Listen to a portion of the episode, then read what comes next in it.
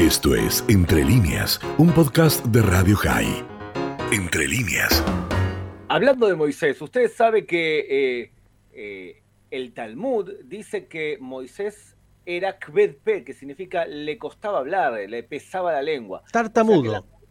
claro, el que, el que sabía hablar era eh, Aarón, su hermano. Usted eso lo sabía, ¿verdad? Me enteré. Pero lo que creo que usted no sabía era que Abraham, nuestro patriarca, probablemente haya sido sordo. A ver. Y porque Dios le dijo en Génesis 12, levántate de la casa de tus padres y vete a la tierra que te mostraré, la tierra de Canadá. Y él entendió Canaán.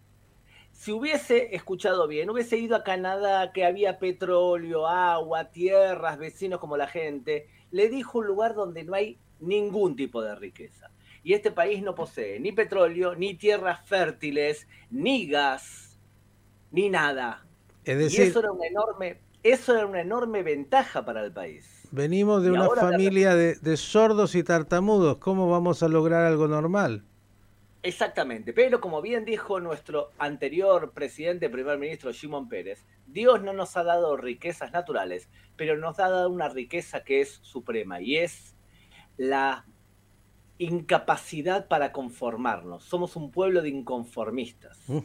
Entonces, durante años, no teníamos petróleo y no teníamos gas y no teníamos energía. Entonces el Estado tuvo que hacerse creativamente para poder conseguir energía. Entonces, el primer país del mundo en tener energía solar es Honduras.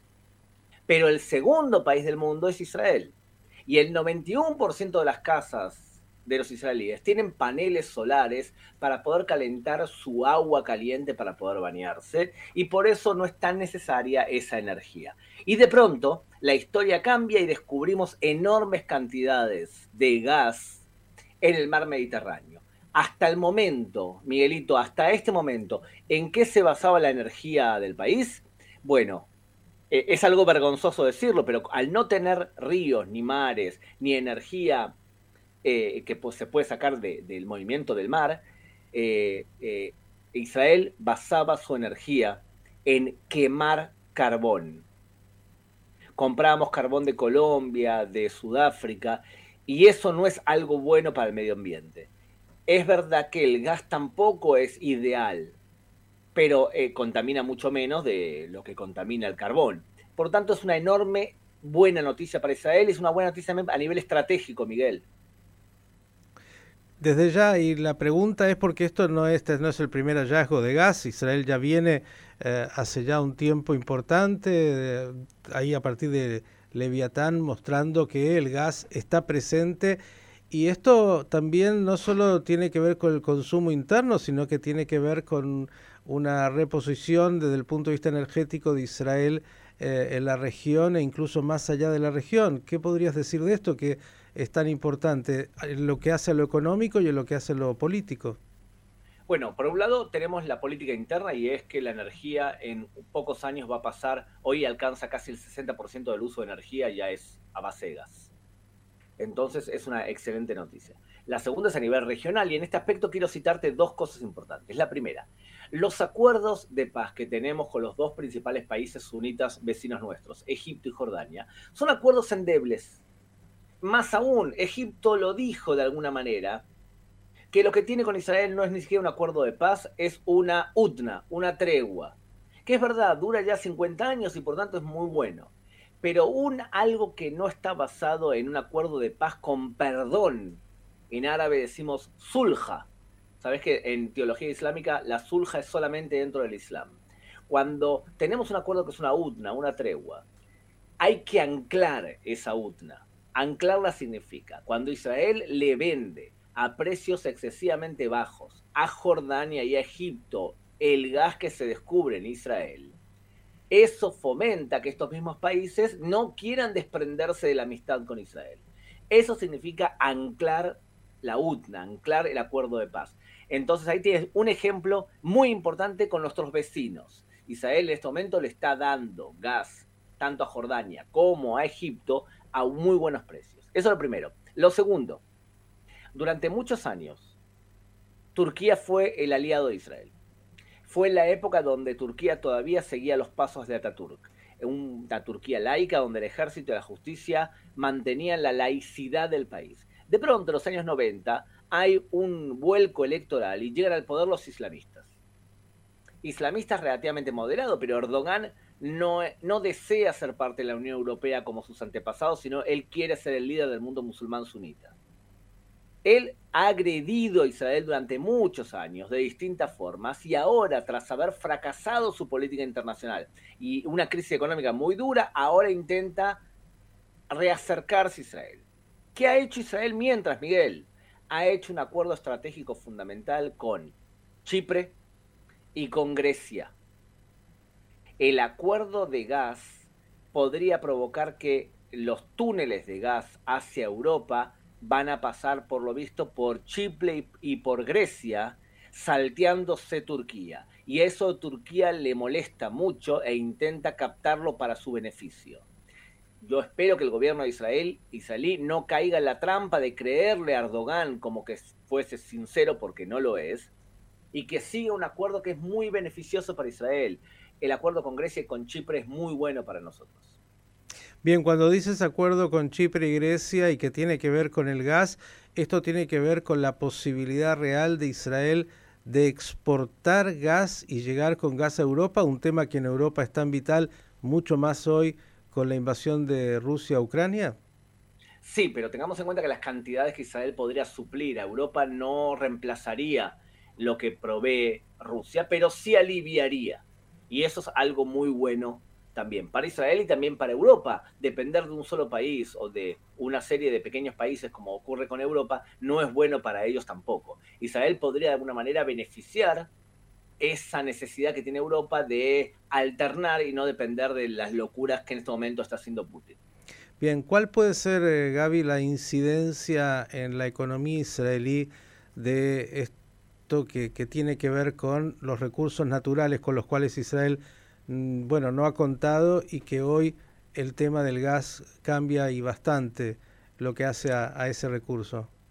Mira, Miguel, yo creo que espero que no sea una incidencia negativa ¿Por qué? Porque el hecho de haber sido un pueblo que no tiene riquezas naturales nos ha fortalecido mucho y ha transformado a Israel en una potencia basada en tres premisas importantes. La primera, el pueblo de Israel estudia más de una carrera.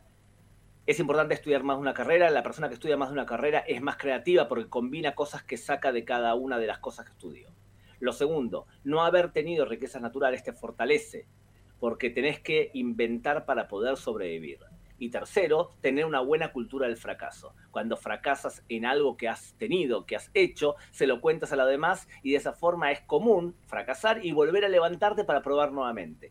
Esto te transforma en un pueblo de personas que toman riesgos.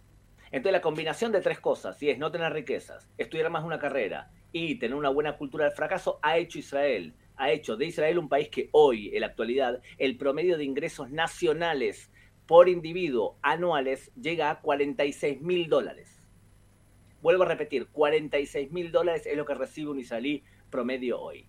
Nosotros deberíamos esperar que la riqueza natural que ahora ha surgido no modifique la tendencia de un país que especialmente vende alta tecnología, que se arriesga y que basa su economía en vender ideas al mundo.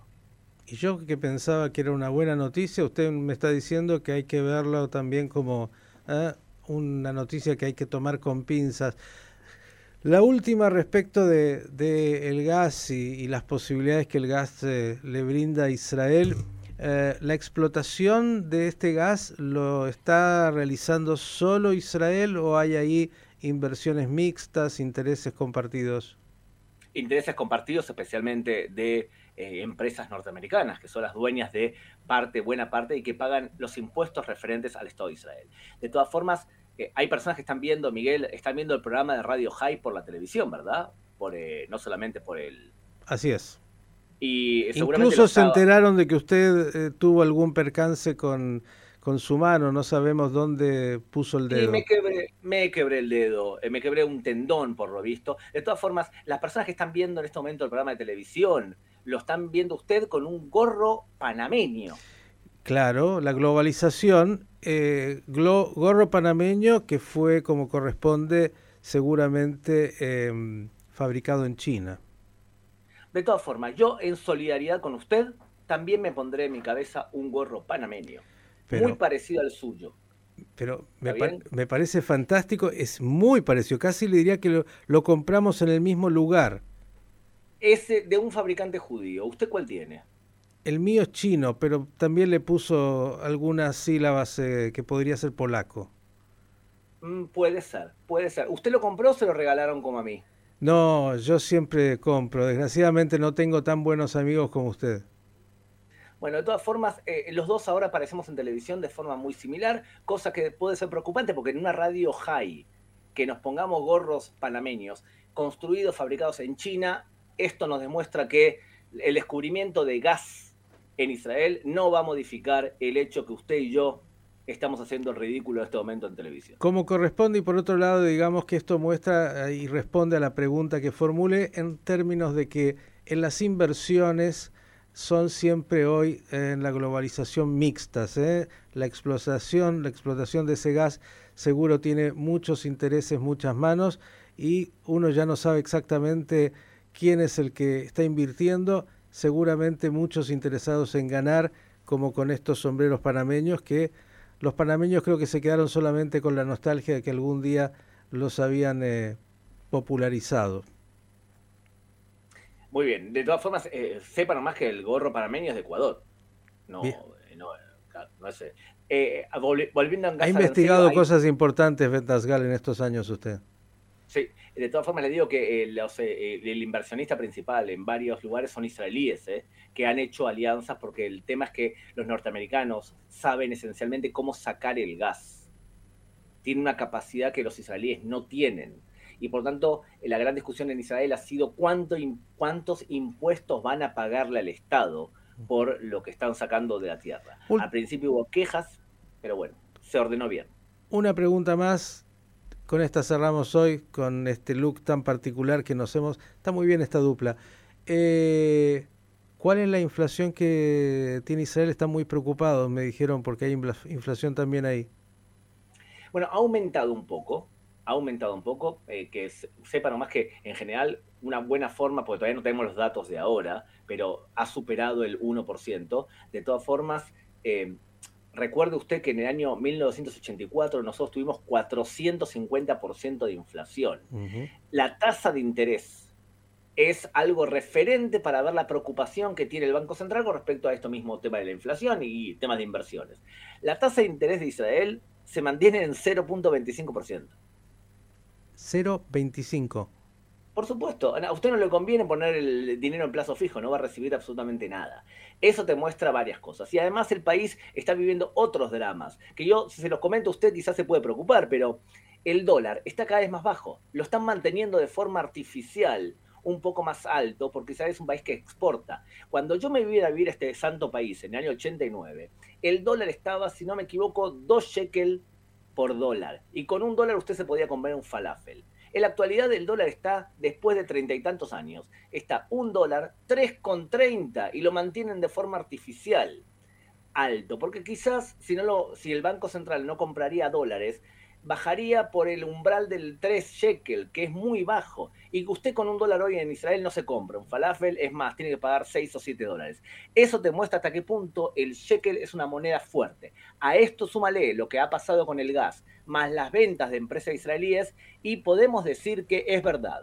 Abraham quizás se equivocó y tendría que haber ido a Canadá, pero una vez que nos quedamos en la tierra de Israel, entonces cuando del cielo caen limones hay que hacer limonada. Esto fue Entre líneas, un podcast de Radio High. Puedes seguir escuchando y compartiendo nuestro contenido en Spotify, nuestro portal radiohigh.com y nuestras redes sociales. Hasta la próxima.